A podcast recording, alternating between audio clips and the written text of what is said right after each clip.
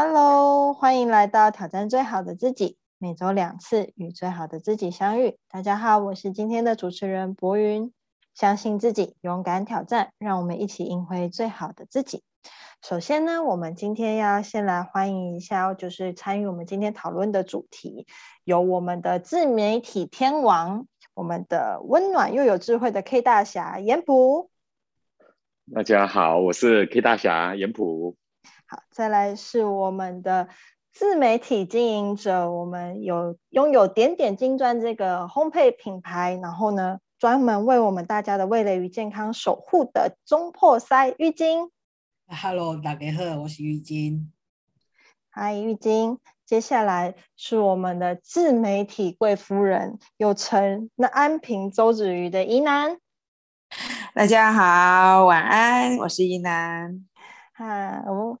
嗨，宜南。我们今天其实要讨论的题目，就是在我们现在这个社会当中啊，自媒体好像就是大家就是随时随地随手都可见的。比如说像我们就常用的 Facebook 啊、IG 啊，甚至你现在正在听的 Podcast，或者说我们常常吃饭的时候拿来配的 YouTube，都是一种自媒体的经营。那在这个自媒体充斥的时代，嗯，我们到底要怎么看待这个自媒体的发展？又或者是说，如果我想要经营自媒体，我应该呃充实什么样子的呃整个 background，或者是哎，我应该怎么样去经营自媒体？有没有什么门槛？又或者是说，这中间会不会遇到什么困难？甚至在这个自媒体很发达的时代，可不可能会出现一些问题？都是我们今天可以讨论跟分享的。那首先。就当然要先邀请到我们的自媒体天王，先来跟我们分享一下啦。我们有请我们的严普。哈哈，好了哦，自媒体啊，这个这个现在议题实在是非常的广泛，所以我们现在讲到自媒体，现在以前从以前早期的布洛克到现在 YouTuber，其实自媒体可以延伸下来的其实蛮多的。尤其现在做自媒体的发展是越来越蓬勃了哈，包括你现在说进 FB 的粉丝团或 IG 或者 YouTuber 或者是布洛克，我们大概可以分的是这几种形式。那这就是这几种形式，我们现在发现，现在以前我们讲网红嘛，现在或叫 KOL，就关键意见领袖，或者叫自己经营一个自媒体，不管如何称呼。我发现自媒体现在人人都可以红十分钟，每个人都有这个十这个这个啊，有这种说法哈。全世界每个人都可以红，让自己在这个网络世界红个十分钟。可是如果只是红个十分钟，我相信比较没有什么意义，因为现在经营自己的自媒体，现在在网络媒体上，你要开个频道变得非常容易。那我也觉得是说。好好的经营一个自媒体，像我们现在延伸出来，还有一个叫 Podcast，Podcast 当然以声音为主。好好经营一个自媒体，其实就有每个人都有各自的影响力。那我讲几个实例就好了，就是说，以往自媒体一种方式，就有可能抒发自己的情感或者自己的想法，经营自己的小部分受众吧。慢慢的衍生出来，现在有蛮多不管。啊，各种产品的，不管是三 C 产品，或者美食，或者是啊美妆啊，各种等于十十一住行娱乐美各方面的产品都有。那因为自媒体有自己啊少部分受众的影响力，那大一点的可能是网红。那有一些方式就是说，像现在越来越多的所谓的联盟行销的方式，就是各自有自媒体可以找。找这些自媒体代言，而这些联盟行销的方式是让一些自媒体可以有一个专属的购买链接，只要透过他们的自媒体，早期的方式是让他们自己可以帮忙帮忙写开箱文啊、推荐文啊这种自媒体的方式，可能写一篇啊大的网红，呃多的话，甚至有一些 YouTuber 一次的收费甚至要五十万。那有一些小微小的自媒体，它可能只有几千个粉丝啊，或者顶多就破万。这种比较小型的，反而就是说啊，接案的话费用比较低。但是如果这种方式我们一次性的收费，现在有一些哦，我们现在有一些客户，他就是说找几个多几个小自媒体，大概八百一千，他们都愿意接。那他们的受众可能就是从几千人到破万人的粉丝啊，这样子大概这样子的啊小型的自媒体。可是后来他们发现，这样的方式慢慢的有一些自媒体发现，我我只是单次收，可是自媒体越来越多了，我可能有这种接案的次数。就很少，透过这样的联盟行销，他们可以说，哎，因为这样的小型受众可以变成类似像团妈团爸的概念，这种自媒体经营下来，又可以有一些所谓的啊分享购物连接，导购以后就有分红的方式，可以赚更长久的钱。我觉得这种方式就更促使了新电商的模式。我们也知道说，现在的这种啊社群导购电商的模式越来越红，所以经营自媒体有一种是啊自己抒发自己的情感，表达自己的意见，完全没有任何商业行为；另外一种是结合了新电商、社群电商的概念，就把这个自媒体跟社群电商啊经营的很好。当然，有一些是知识型的自媒体啊，透过自己的自媒体。然后经营自己啊专属的受众，可以卖自己的线上课程或者啊相关周边的服务，那这种都是。所以不管你的立场是怎么经营自媒体的，我都觉得啊都可以尝试。像我有经营了自己一个 YouTuber 啊，可是我现在发发现 YouTube 频道真的要很耐心，能每个月更新一两片的这种持续性，真的是不容易的。所以真的要去经营自己的自媒体的话，都鼓励人啊长期来一步一步经营。所以我觉得不管如何，自己经营的自己的自媒体确实蛮好的。就像我们现在挑战最好的自己这样子一个 p a c k a g e 频道，我们有几个朋友定期会约束自己好好的经营，因为我觉得定期产出内容是最重要的。以上是我分享，谢谢。哇，谢谢我们的自媒体天王跟我们的分享。呃，严普我知道他自己有就是一个 YouTube 频道，上面也有分享了很多有关就是网络经营啊，甚至呃就是整个就那个叫做什么，就是互联网的经营，然后以及打造个人 IP，甚至呢一些呃自媒体如何应用的方式。啊，你可都可以上他的 YouTube 去看一下哦，然后也可以跟他做请教，这是他的专业。那直接搜寻 K 大侠就对，搜寻 K 大侠。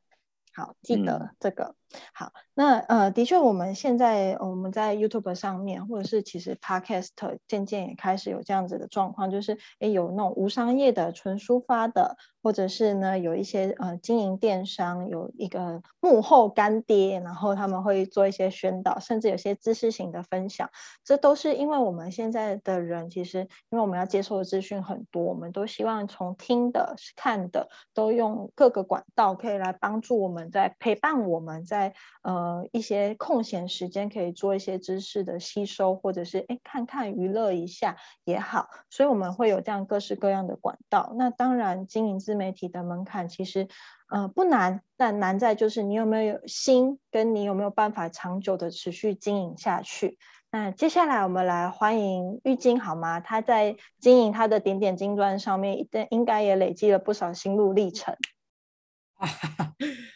点点金，我呢，我呃也是听从别大诶，就是严普大哥的建议才会设置这个粉丝团。那我很很认同刚刚就是严普大哥提到的，就是你要固定、稳定、持续的产出，你你经营这个东西才有它的一个一个一个影响力跟跟一个一个呃，不管你是经营店家，它可以带来你。让你带来稳定的收入。那我我对于自媒体这部分呢，呃，以前可能常看 YouTube，那以前的 YouTube 可能就是一些呃音乐啊，或者是呃呃，就是比比较偏知识性或者是呃娱乐性的这种这种呃影音。我觉得是影音，可是它慢慢慢慢的，哎，你可以发现从这 YouTube 发，它可以看到不同的频道有不同的东西。呃，我开始会喜欢看 YouTube 的的的的起源是之前有李子柒，李子柒，然后还有就是呃，滇西小哥这种就是偏，他可以就是自给自足的这种呃。的视频，那其实他们其实已经很红了。他们的一个操作模式也是从一个人单打独斗，然后慢慢累积一定的一个粉丝群。那之后就是会有带入呃一个团队经营团队去帮他拍摄。那甚至就是想题材，我觉得题材你要怎么稳稳持续有这种题材可以呃。就是试出，其实是需要一些观察力的。那我我记得我们之前其实有分享过，你要如何呃把你周遭生活里面的一些东西点点滴滴，你可以把它就是像我的经验，可能就之前可以把它写成一个一个记录。那可能我可以就是他可能可以设置一些时间。定期的一些去分享，我可能就是不会想，不就不会变成说，哎，我当这一天要分享东西的，我这几天才赶快想要内容。其实那个呃资讯那个这个系统，其实都可以帮助我们很多这个部分。那其实我刚刚博云提到啊，就是你要怎么，就是它带来的影响，还有就是它带来的呃一些危机，我觉得就是其实我是比较比较注重在这个地方。现在小朋友。都在家里面，呃，爸爸妈妈可能嫌吵，基本上都是丢一个平板给他们看，甚至现在的电视都可以连着上网络，网络这种东西你没有限制，他们就是无限的使用，他们可以随便的看，点一个一个一个 keyword，或者是同学分享哦，有一些呃线上打怪的，他教你怎么打打怪，可是你去看那些东西，你你可以发现它其实是。呃，有的很血腥的，甚至有的就是讲的东西会有一些呃，这个年纪不应该学的一些话，可是他们每天每天看，无形中就已经学起来了。那还有一些呃直播主，他可能就是嗯没有什么题材，但是他要持续的产出，所以。呃，他连他在家里的生活的样貌啊，然后比如说去全联买一个东西，他都可以拍一个视频。呃，这些东西我觉得有没有它的意义？你会不会花了一些时间去看了一些你根本不知道你在看什么东西的的视频？我觉得现在很多人应该有这样子的一个一个感体验。呃，在这个东西网络很充斥、很发达的一个年代，直播主啊。你要开一个架设一个网呃一个一个频道太简单了，可是你要怎么去稳定你所产出的东西是有是有它的质质感在的？我觉得这个东西在于直播主你的素养跟你的需你你你原本初衷你想要诉求的是什么东西？不要因为呃你接了很多的业配，变成每一个视频都是业配文，为了要。冲自己的业绩，然后想不到题材就随便就就是就可以拍一个东西，就可是你已经有固定的粉丝，他还是会去看。当然，有些粉丝他可以就是去去判断你你产出的东西到底有没有有没有那个价值在，但是很多的都是小朋友，他不知道，他都一直看，所以我觉得就是直播主你要有自己的一个良心。还有，当然不能一昧的，就是把过错推给那些视频频道的那些、那些、那些人员。你的家长其实也要站在一个呃防守的一个一个阵线里面。你你应该要怎么去陪伴你的孩子，帮他一起选择适合他的。那有一些不适合的，你在你能不能在当下就告诉他，哎，这个东西你看了之后，你觉得有什么收获呢？我觉得这个东西。是在这个，在这个年，在这个时代，自媒体蓬勃发展之外，你可以开阔你的视野，你可以增广见闻，这是好处。但是我觉得它带来的坏处其实是一箩筐的。那你要怎么去避免？这个是更重要的。这是我的分享，谢谢。谢谢玉晶的分享。的确，嗯，就像我也是很喜欢在 YouTube 上面看一些知识的频道。那当然，我们。就是有一些就是专门像老高啊，或者是一些其他的一些分享资讯这种知识型的呃 YouTuber，他们有的时候分享的知识，或许因为那个知识的背景太庞大，他可能只能截取片面的来告诉你这个这个议题的内容，但是他可能讲的不够全面，导导致了一些断章取义，可能会有一些资讯上传达的错误，或者是整个意义的变得不大一样。所以就可能会有一些误解，所以身为嗯，我们可能是成年人了，我们可能可以自己再去再做更多的搜寻，去读到更多的资讯来判别，哎，今天这个 YouTube 分享的东西到底是不是正确的？但是如果是小朋友，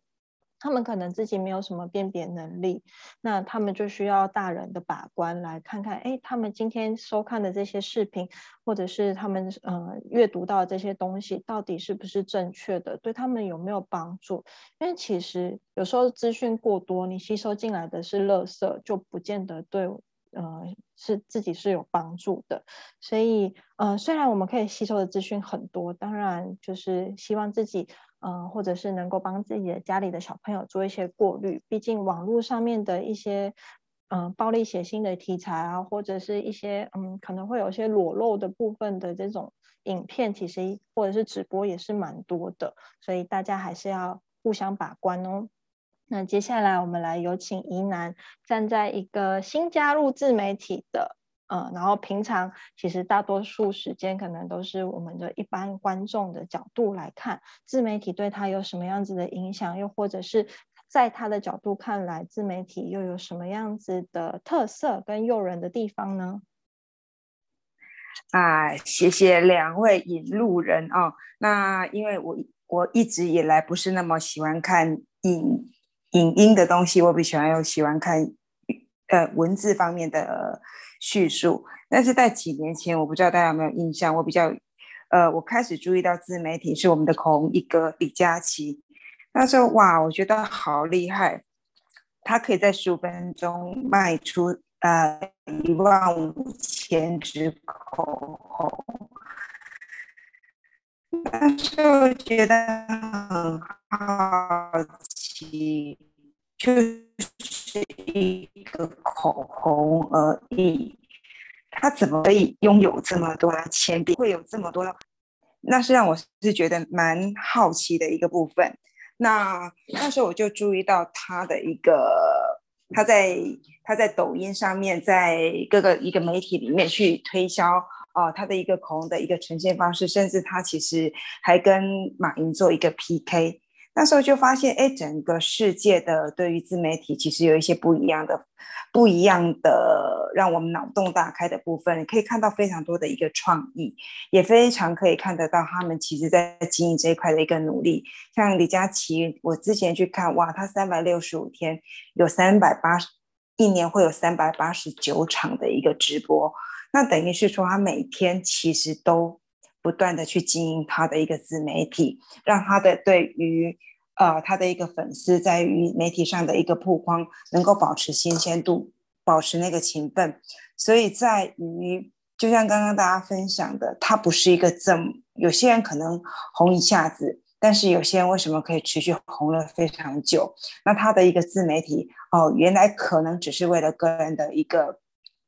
分享或者是一种展现。变成他一个很的一个营收来源，或者甚至说像其他的一个营业额，其实这样的在现在媒体对于我们的影影响力其实很大，也很快速。而在过去的时候，我可能我们一个新闻啊，经过剪辑一两天之后才开始发酵，但是我们可以现在发现，只要手机到，手机一打开，哇，可能秒。几分钟，我们的一个消息就已经散布出去了。那这是其实，如果我们要做一个很大的一个影响，会发现自媒体其实比传统的一个呃媒体来的更迅速、更快速。那我们想传达好的、不好的，其实也都是在这个迅速当中，其实也可以做呃很大的一个扩展。那在这几年当中的话，我发现其实人人都可以是网红，人人都可以是 KOL，人人都可以是自媒体的一个创造者的一个情况之下，呃，有好跟不好。那就刚刚说的，其实很好的部分的话，我们想要去传递一个好的一个信念，呃，传递一个良善的一个行动的时候，其实。很快可以去传递，包括以前的冰桶行动，其实很快的一个去可以去传递。但是可以发现一个不好的一个事件，其实也似乎在这边可能我们快速的传递之下，很多的讯息其实没有考证，呃，也或许其实它没有经过一些呃很好的一个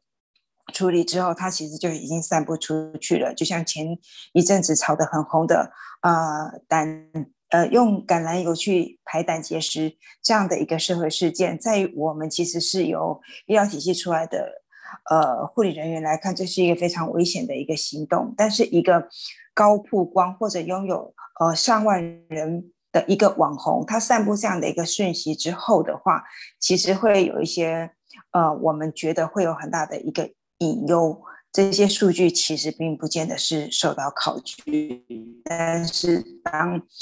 呃，很多的粉丝把网红崇拜的时候，一些所谓的一个蝴蝶效应，或者跟随着这些行动之后，会有产生一些我觉得蛮严重的一些事情。那这个在这个事件之后，我们开始去思考，是不是在于现在一些自媒体的一个过程当中，我们好像缺乏一些监督的一些机制啊。变成是说想说什么就去说些什么，哦，想要传递什么就变成去传递什么。这些讯息其实变成是说一些虚假的一些消息，就很任意的一些传递出去。那是不是就是在于现在一个网红经济时代的时候，我们是不是应该有一些监督、一些管管辖，甚至是说这些对于是对于呃。一些粉丝是有影响力的一些网红，是不是有一些他可以有一些自我管束，或者一些道德良知，或者是一些社会责任去做一些影响力呢？我相信有一些很正正向的一些媒体人，他其实去传递一些比较正面的一些讯息，或者是经过考据的讯息，或者是一些良善的一些行为的时候，那当然他其实会比传统的一个媒体来的快速。那是在于这个快速底下的，我们现在其实，在追求大量跟快速的底下之后，是不是有一些更多的一些审视跟更些监督的一个机制，能够让这些在快速跟大量的一个传递的消息之的时候，会有一些管束？就像刚刚玉晶说的，因为尤其是这段疫情期间，很多的时候，我们的下一代。他的一个讯息来源确实会从一些媒体过来，那是不是有一些筛选跟一些管束的行的过程，让的过程当中，避免我们的下一代还没有判断能力的时候，有一些色情、有些言语暴力或者一些行为的暴力，或者一些似是而非的一个讯息，能够有呃有所约束的，让我们的孩子，让我们的下一代能够。得到的一个讯息，并不是这样子哦，似是而非，或者是一种错误的、一错误的一个讯息。那我相信，其实自媒体有它的一个好处，能够呃让我们很快速、很大量的得到一些讯息。那在于这个过程当中，我们在大量跟快速之余，是不是有一些筛选机制、一些监督机制，能够让一些我们得到的讯息，能够其实。减少一些摸索的路，但是我们又可以得到的一个是一个，呃，经过考证、经过一些呃筛选过后，都可以得到的一个讯息。那是我今天对自媒体的想法跟看法。谢谢，谢谢伊南。嗯，的确，在这个就是其实我们可以经营自媒体的管道很方便的，而且多元的情况之下呢，人人都可以是网红。但是你要怎么把你的整个就自媒体的频道，不管是部落格，不管是 Podcast，或者是 YouTube 等等这些自媒体管道经营的很好，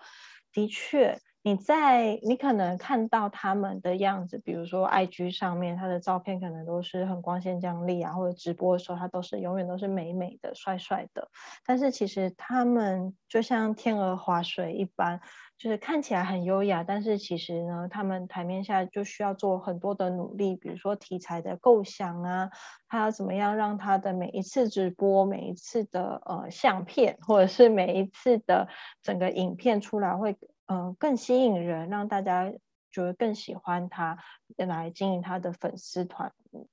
其实都是蛮需要用心跟努力的。当然，也在这些过程当中，我相信，因为你今天已经是网红了。不管你今天你的收听、收看的这些人有多少，其实多多少少都要付出一点社会责任，因为你你说出来的每一句话，或者是你写出来每一段文字，很有可能都会对嗯你的粉丝们造成影响。你可能会帮到他，也可能会害到他。当然，尤其对于我们的国家幼苗来说，因为他们就如同一张白纸一般。嗯，我们给予他们的任何讯息都可能会影响他一辈子。所以，身为一个自媒体经营者，就像我们现在经营这个 podcast，我们也很用心的在想说，哎，我们分享的题目或是我们讲出来的内容，能不能够能帮助到现在正在收听我们的整个 podcast 语音内容的你？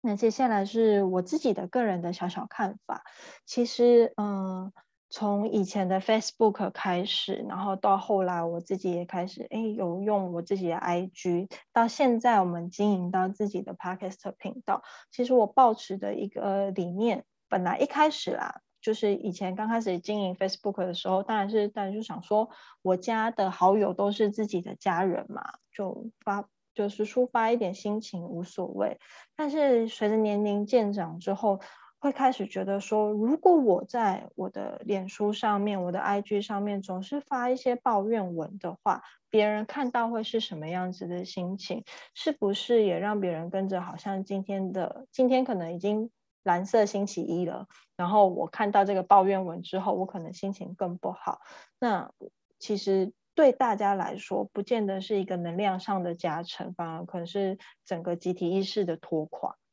所以开始会想说，哎，要分享一些好的资讯、好的内容，甚至呢有趣的事情、好笑的事情。就像怡南常常在他的脸书上面分享他当天发生的有趣的事情，甚至他在做一些智商个案的时候很温馨的小故事。我觉得这都是给予人们生活上很大的动力。不管你今天。你的呃，脸书或者是 IG，或者是你甚至你经营的小频道，可能就只是一小小众，或者是只是自己的家人。但我觉得你分享出来的讯息，能不能够给予人们带到一个能量上的加成，是给人家加分的，还是给人家嗯今天心情变得更不好的？其实有很大的差别。希望我们每一个人都是能够成为一个给他人的赋能者，而不是哦，好像就是。嗯，我我心情不好，我们大家一起心情不好吧的那种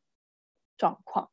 那当然，情绪抒发是很重要，但你也可以用一个更好的管道、更好的方式来做情绪抒发。你可以分享一下你今天心情不好的地方，但是你也可以顺带再分享一下你如何转换你的心情。我想对于大家会更有帮助。那在经营自己的嗯频道的时候，其实我也有发现，哎。要真的很用心，不管是 IG 上面的排版分享，或者是呃议题分享，真的都要绞尽脑汁发挥自己的创意。尤其在这现在这个时代，那个唐启阳，我们的唐老师不是有分享说吗？我们未来就是天网星时代，我们会一直不断的在走在网络分享上面哦，甚至现在疫情，我们也真的只能用网络来面对面来做一些分享的时候呢，其实。